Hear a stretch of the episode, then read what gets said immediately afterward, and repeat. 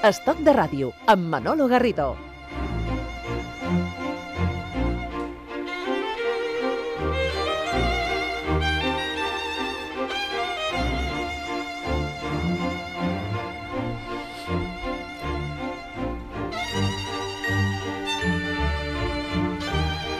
El Didac Alcántara, que és un home molt, com dir-ho, molt digital, doncs eh, estava mirant el metratge del, del temps, no? El metratge de, del temps. Estava apuntant a veure, comencem ara, uh -huh. hem d'acabar d'aquí 20 i tants minuts, o sigui que... Home, jo més que digital diria analògic, no? Sí? Perquè apuntant-ho amb un bolígraf... No, de dit, de dit. Ah, de sí. Didac digital. Ah, val, d'acord. No, no havia caigut, no havia caigut. Sí, sí, Quina sí, gràcia. Avui no fem el Club de la Comèdia, avui parlem de... Bueno, però parlem d'una comèdia, D'una no? comèdia, ah, ja està bé.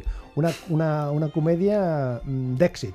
Una comèdia, eh, sí, d'èxit absolut, d'èxit absolut. Eh? Estem... eh, Abans de dir el títol, eh? situem. Sí. Eh, Estem parlant de, dels anys 80, Mhm. mm. finals dels 80, i era un moment en què eh, la cinta de VHS, el vídeo domèstic, encara estava, saps? Estava en el Mhm. seu esplendor. Per Mhm. tant, va haver una davallada d'assistència del públic als cinemes. Per tant, que una pel·lícula com aquesta sigui un èxit de taquilla, Amb molta música, eh? Molta música, Una i música diferent. molt, molt, molt present. molt present i que va descobrir per una generació uns artistes mm, que no els hi corresponia, tot i que sí que eren coneguts no? eh, per, altres, eh, per altres generacions més grans, ens va descobrir uns sons mexicans i, i cubans molt interessants amb una banda sonora molt cuidada. Al Iván López, que dirigeix la- l'orquestra, som-hi? Vinga.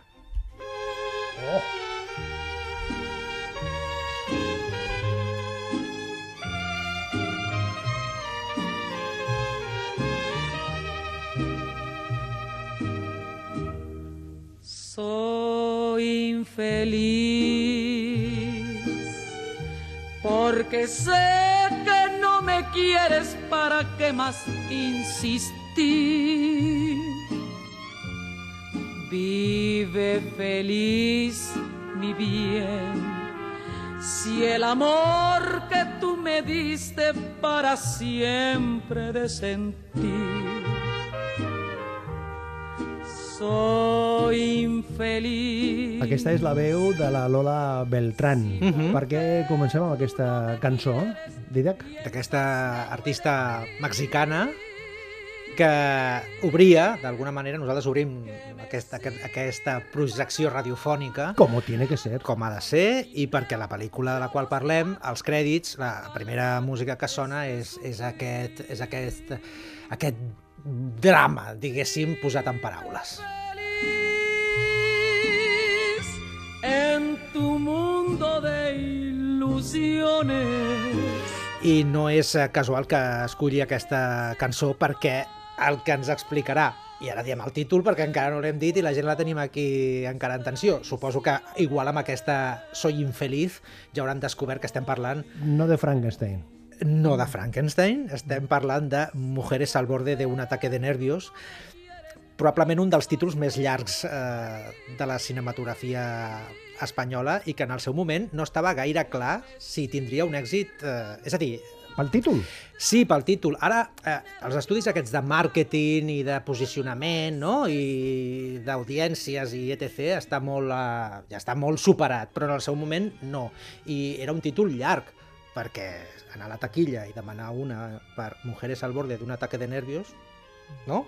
No, no, no, a veure, no sé si ens entenem, però que va estar, eh, es van estar parlant d'altres títols prèviament al que va ser el definitiu perquè no li veien una sortida comercial o una atracció per part del públic. El que passa que estem parlant dels anys 80. Sí, l'any I- 88 és l'any de l'estrena. Jo me'n recordo que hi havia cançons que tenien de títol Què haries tu en un ataque preventivo de la URSS? És a dir, que també té la Mhm. seva cosa, que potser la tendència de, Mhm. de noms, no? Mhm. I després va fer... Bueno, anteriorment, sí, ara és, és he cert, hecho yo para- havia, havia que he fet Que he hecho yo para merecer esto, que també és un títol que no és curt, precisament. Mhm. Però, mm, com ja les coses s'estaven adaptant a... Modernos que estàvem, ja. Sí, és a dir, a veure, és necessari un títol tan llarg per explicar una pel·lícula que, en definitiva, eh, va de dones, perquè jo això de l'ataque de nervios sempre l'he vist com una cosa molt més... Eh, comercial o com més exagerada, perquè... De reclam. Bé, sí, les reclam. dones estan una mica accelerades, Mhm. unes més que altres en aquesta pel·lícula, però no sé si estaven al punt no, de, de tenir aquest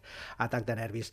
Doncs aquesta és la, la cançó que obria aquesta pel·lícula, que és un dels eh, èxits més grans del cinema espanyol, tant de públic com de crítica, eh, era la setena pel·lícula de Pedro Almodóvar. La setena, ja? La setena, la setena, Caramba. sí, sí, ja n'havia fet ¿Cómo unes quantes. Sí, va començar l'any 80 amb Pepi Lucibom i altres xiques del Montón. Un altre títol llarg. Sí, sí, ara cau tot a terra el que acabo de dir fa uns minuts, però és igual. Lo dices tu? Sí, sí, sí, jo mateix. O sigui, m'he ficat a la boca del llop i ara ja estic sortint. Um, és veritat. Um, Pepi Lucibum i altres xiques del Montón, que en el seu moment uh, va haver de demanar als seus amics Pedro Almodóvar, bé, com tota primera pel·lícula i tot començament, diners per poder finançar-la, va costar mig milió de, de les antigues pessetes, Una pel·li gamberreta, eh? gambarreta, gambarreta. Mm. I la veritat és que amb escenes i amb, no, i amb moments molt, molt, molt trencadors, si tenim present en quina circumstància històrica ens, ens trobàvem. Però bé, era la setena pel·lícula de, d'Almodóvar, Almodóvar ja era conegut, ja havia fet pel·lícules com Que he hecho yo para merecer esto, havia fet La ley del deseo, que no havia estat tan, tan, tan, tan comercial, perquè havia estat una pel·lícula més crua, no? més, més, més retinguda, més, més dramàtica. Més dura, també, sí, sí. Sí, sí, més dura, no, no, no, no estem parlant d'un- d'una comèdia. I en aquest cas el que volia era totalment trencar amb aquesta imatge de l'última pel·lícula La llei del deseo i fer, en principi volia fer com una espècie de monòleg tenint a, com, a, com a protagonista una única dona perquè volia basar-se en el monòleg de La voz humana de, de Jean Cocteau. I tenia al cap que, que seria mm, Carmen Maura, que va ser la- l'actriu definitiva que va fer el paper, però veia que allò se li quedava curt, és a dir, que no hi havia una, una posada en escena cinematogràfica, era tot teatral, però com podia eh, desenvolupar això en, un- en un film. Llavors van anar afegint personatges, afegint personatges, tants personatges que el repartiment d'aquesta pel·lícula és un d'aquells envejables, i a partir de llavors va ser quan els actors, tothom volia treballar amb, amb Pedro Almodóvar. Tothom fet, va cobrar? Tothom. Ah, Sí, bueno, per, per?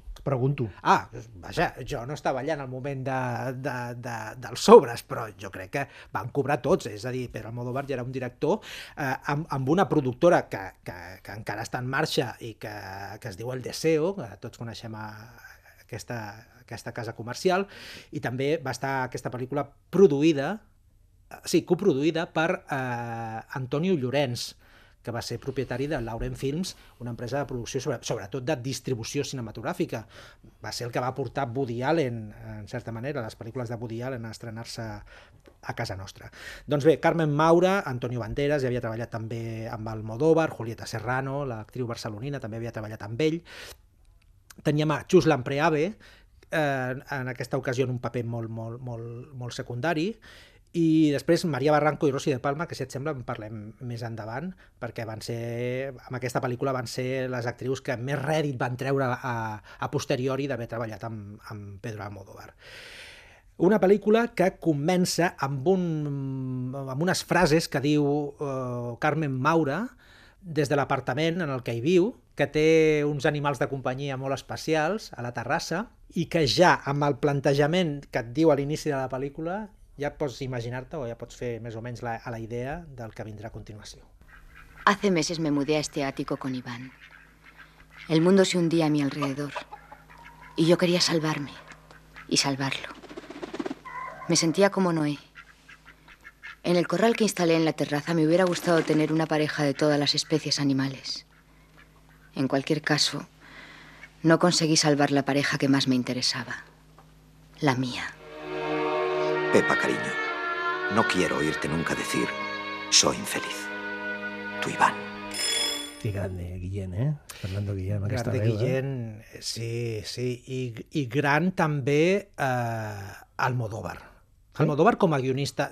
Jo Més com a guionista en aquesta pel·li que com a director. Molta gent eh, Sí? con, va considerar, en el seu moment, eh? Mm. Després va venir altres pel·lícules i ja va treballar més el tema del que era la direcció, de, ja no d'actors, perquè això és indiscutible, que és un, és un molt bon director d'actors, però el que és la direcció cinematogràfica en conjunt.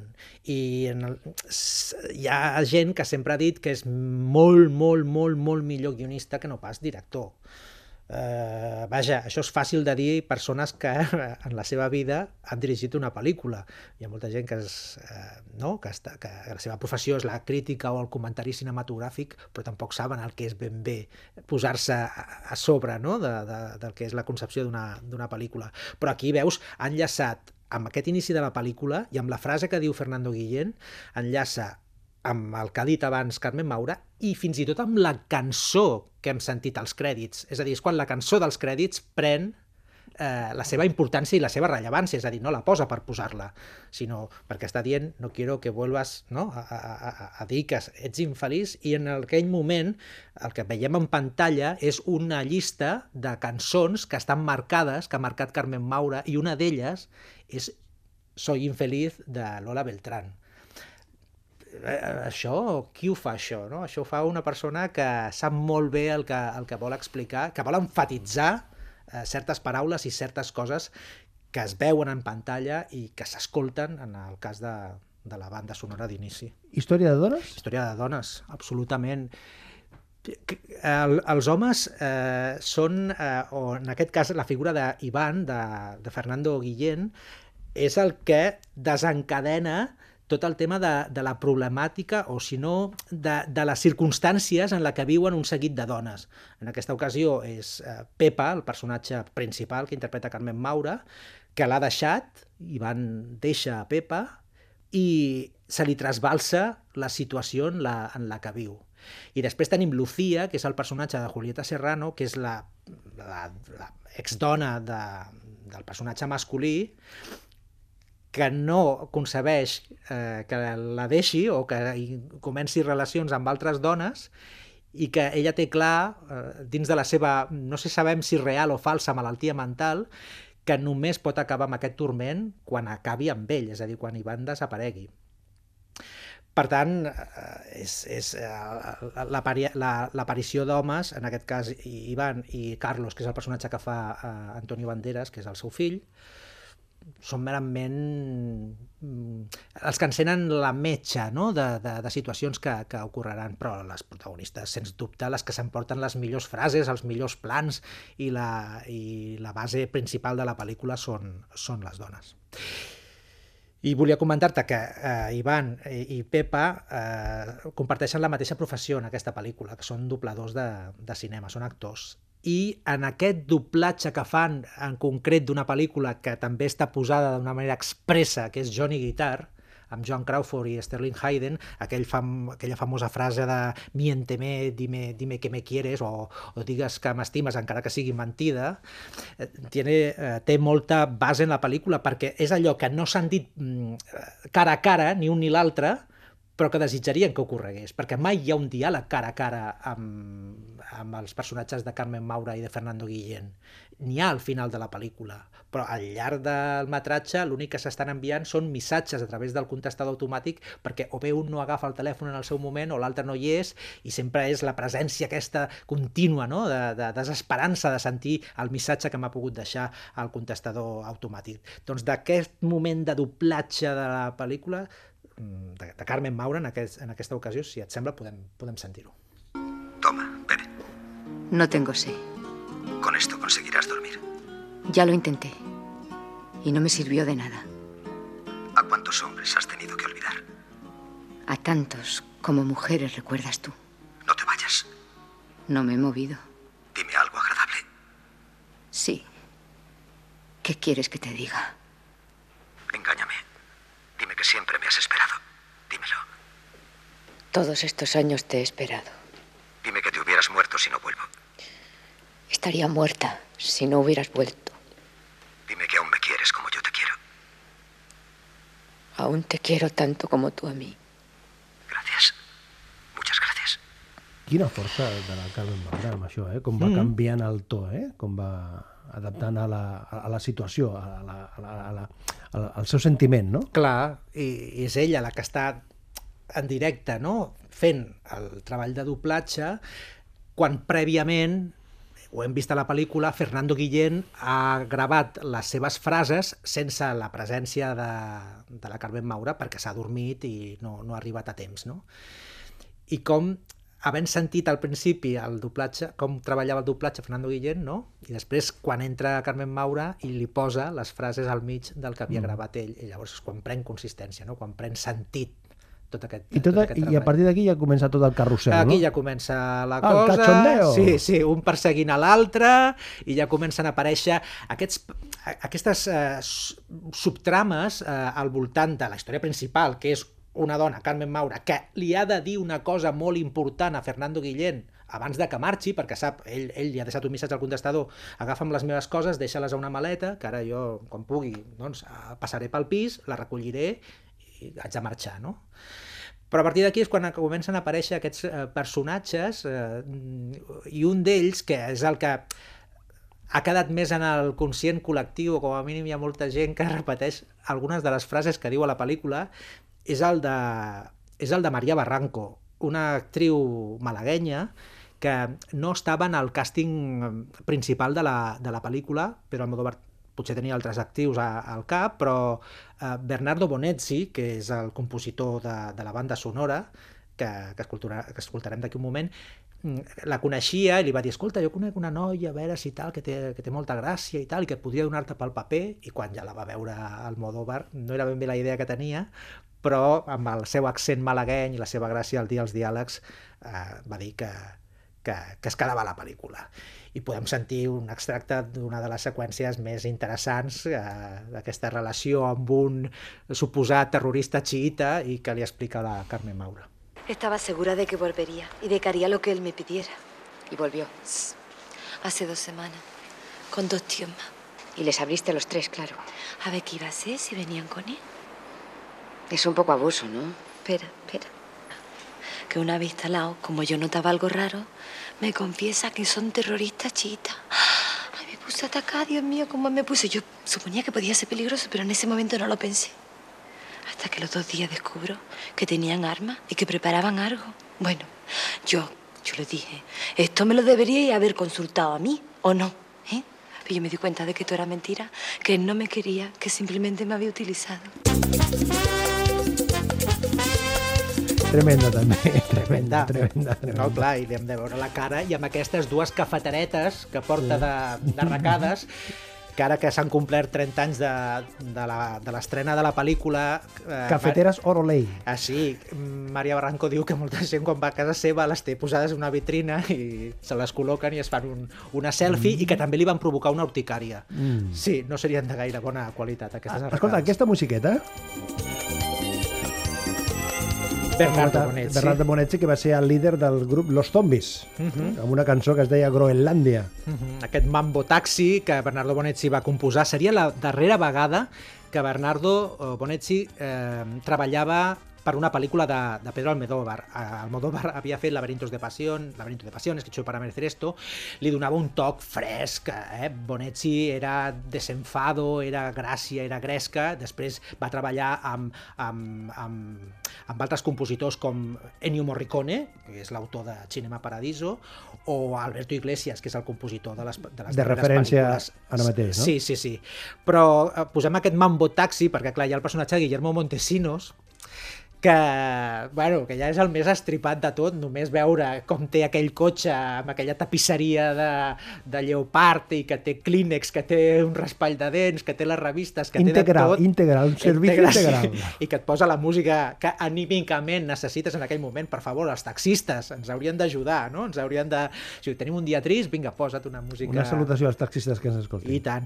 Doncs po- posar una música alegre i Guillermo Montesinos, la veritat és que ja és, el, ja és el, la cirereta del pastís de- d'aquesta pel·lícula. I també tenim Juslan Preave, que, fa, que ja havia treballat amb Almodóvar, aquí fa un paper de dues seqüències com a portera del bloc de pisos on viu Carmen Maura, un testimoni de Jehovà que diu, clar, jo no, no me haga mentir perquè jo la meva religió m'ho prohibeix, o sigui, frases que encara que sortís res, mm, cinc minuts, Almodóvar els hi donava aquella frase amb la qual eh, quedava la retentiva de, de l'espectador. I després Julieta Serrano, que també havia estat, per exemple, Entre tinieblas, eh, aquell convent de monges tan particular que, que va retratar Pedro Almodóvar, que fa de Lucía, és la mare de, de Carlos, del personatge d'Antonio Banderas, i també la exdona d'Ivan, de, de Fernando Guillén, i també li dona seqüències memorables, aquella persecució amb la motocicleta anant cap a l'aeroport de, de Barajas, eh, i, i també diàlegs molt bons com un que té via telefònica, com no, perquè aquesta pel·lícula està plena de telèfons, amb Carmen Maura. Potser perquè l'Almodóvar va treballar a, A Telefònica. A Telefònica. Sí, sí, hi ha alguna cosa d'això també. Vés a saber. ¿Sí? Soy Lucía. Necesito verla. No puedo. Salgo ahora de viaje. Tenemos que hablar antes de que se vaya. Hay cosas que nos interesan a las dos. Si se refiere a Iván, esa cosa ya no me interesa. Entonces, ¿por qué se va con él? Señora, está usted en las nubes. Entre Iván y yo ya no hay nada, excepto dolor. De todas maneras voy a verla. Sé dónde vive. Lo sé desde hace tiempo. Ni se le ocurra. Llevo dos días recibiendo negativas de todo el mundo. Ahora soy yo la que dice no. Tengo que ver a Iván antes de que se vaya. Búsquele en otra parte y a mí déjeme en paz. I ja, ja està, ja està. Penjat i punt. M'agradaria m'agradaria saber com hagués estat aquesta pel·lícula si l'enrodéssim ara, eh? amb, la, amb el món dels mòbils, no? de la telefonia mòbil. Allà no, allà veiem això, telèfons, contestadors, cabines de telèfon del carrer. Seria molt, molt interessant de, descobrir-ho. I a part també, vull destacar-ho, la presència de la mare d'Almodóvar, que sempre la treia la, en algun moment de la pel·lícula, com Hitchcock, que apareixia a les seves pel·lícules, aquí feia de presentadora d'un telenotícies, que és quan dona la notícia de, dels terroristes dels terroristes xiites i també la seqüència de, del famós gazpacho, eh? quan ella, Carmen Maura, dona la recepta del, dels ingredients que porta. Gazpacho ambientado. Sí, perquè no li explica l'ingredient principal d'aquell gazpacho, que tothom queda, queda adormit. Doncs eh, una pel·lícula que, que, que, com dèiem, eh, va ser un èxit, sobretot al boca-orella. Sí? La gent, sí, perquè hi havia molta gent que és llavors quan va conèixer Pedro Almodóvar. Hi havia, hi havia molta gent que deia Oi, és que Almodóvar no m'agrada gaire o no acabo d'entrar en el seu humor. Aquesta pel·lícula era un film que d'alguna manera o una altra tothom hi entrava Per tots i tothom ho podia passar bé. Sí, sí. Eh, va, la van veure a, a Espanya uns 3 milions i mig de persones, déu nhi eh? No, no està gens malament eh, per, per una pel·lícula eh, espanyola, 7 milions d'euros de recaptació, va ser la que va recaptar més eh, després de Volver, que és la que més diners ha recaptat, la que va protagonitzar Penélope Cruz, i Todo sobre mi madre. I després va ser un èxit a, a tot arreu. Va ser a, a França, la van veure molta gent, al Regne Unit, a Itàlia, i després, sobretot, quan va fer el salt als Estats Units. Amb aquella obra de teatre, no?, que van muntar. Bé, També- això va també. ser a posteriori, A però en el sí, moment sí. de l'estrena va ser un film que va estar nominat als, als Globus d'Or, va estar nominat als Oscars, Mm. va ser la primera pel·lícula, de fet, de Pedro Almodóvar nominada als Oscars, eh, i després va ser quan es van comprar els drets d'aquesta pel·lícula, que si no recordo malament va ser Jane Fonda, va estar, va estar molts anys al calaix, al calaix, fins que es va estrenar com a musical I va ser un fiasco. i va ser un fracàs. Mm. Va durar molt menys del que s'esperaven. Després va estrenar-se a Londres, allà va funcionar una mica millor, probablement perquè igual tenia no, més, més fans d'Almodóvar a- a- en aquell país. El vestuari. Molt, El vestuari... molt de color, eh? Molt de color, eh, de José María de Cosío, bé, un, unes combinacions estranyes, meravelloses, i que queden en la retina de molts espectadors. Hombre, i la cançó de la, La cançó Lupe, final. No? La cançó de la Lupe. Oh.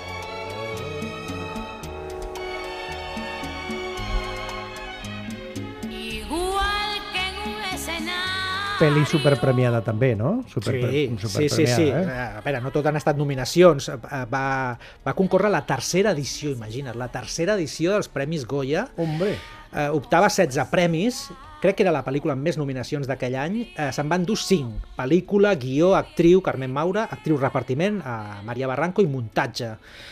I Almodóvar es va quedar sense el premi de millor direcció, però bé, ja el, ja el aconseguiria anys més tard amb, amb Todo sobre, sobre mi madre. I no sé, i encara continua sent una de les grans pel·lícules i un dels referents de la filmografia de, de Pedro Almodóvar. a tu t'agradaria eh, ser mm, partícip d'aquesta pel·li o no? Ser Chico Almodóvar, No, no, no. perquè a partir d'aquí ja van ser les, les xiques Almodóvar. ja D'aquesta quan- pel·li, de sortir d'aquesta pel·li. Però hauria de buscar el paper, i encara Sí? no el tinc clar. Jo saps de què faria? Digues. De la Lupe. Destrozar mi corazón. Diu a l'Ivan, López, Sí, no el de la pel·li, que el metratge s'ha acabat ja, eh? s'ha acabat. Bueno, doncs ho fem amb aquest puro teatro, que en certa manera és el que planteja la pel·lícula. La vida és, és puro teatro i el que ens explica Mujeres al borde d'un ataque de nervios, doncs és això. Tu creus que no faria jo bé de, de la Lupe o què? I tant que sí, ja t'hi veig. Teatro, lo vista, yo soy la mala.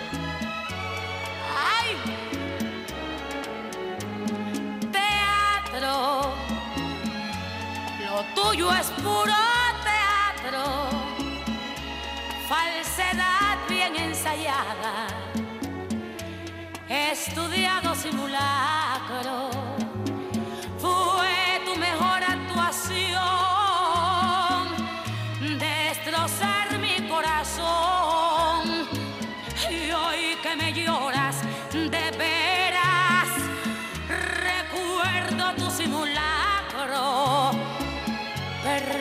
Perdona que no te crea. Me parece que es teatro. Perdona que no te crea. Lo tuyo es puro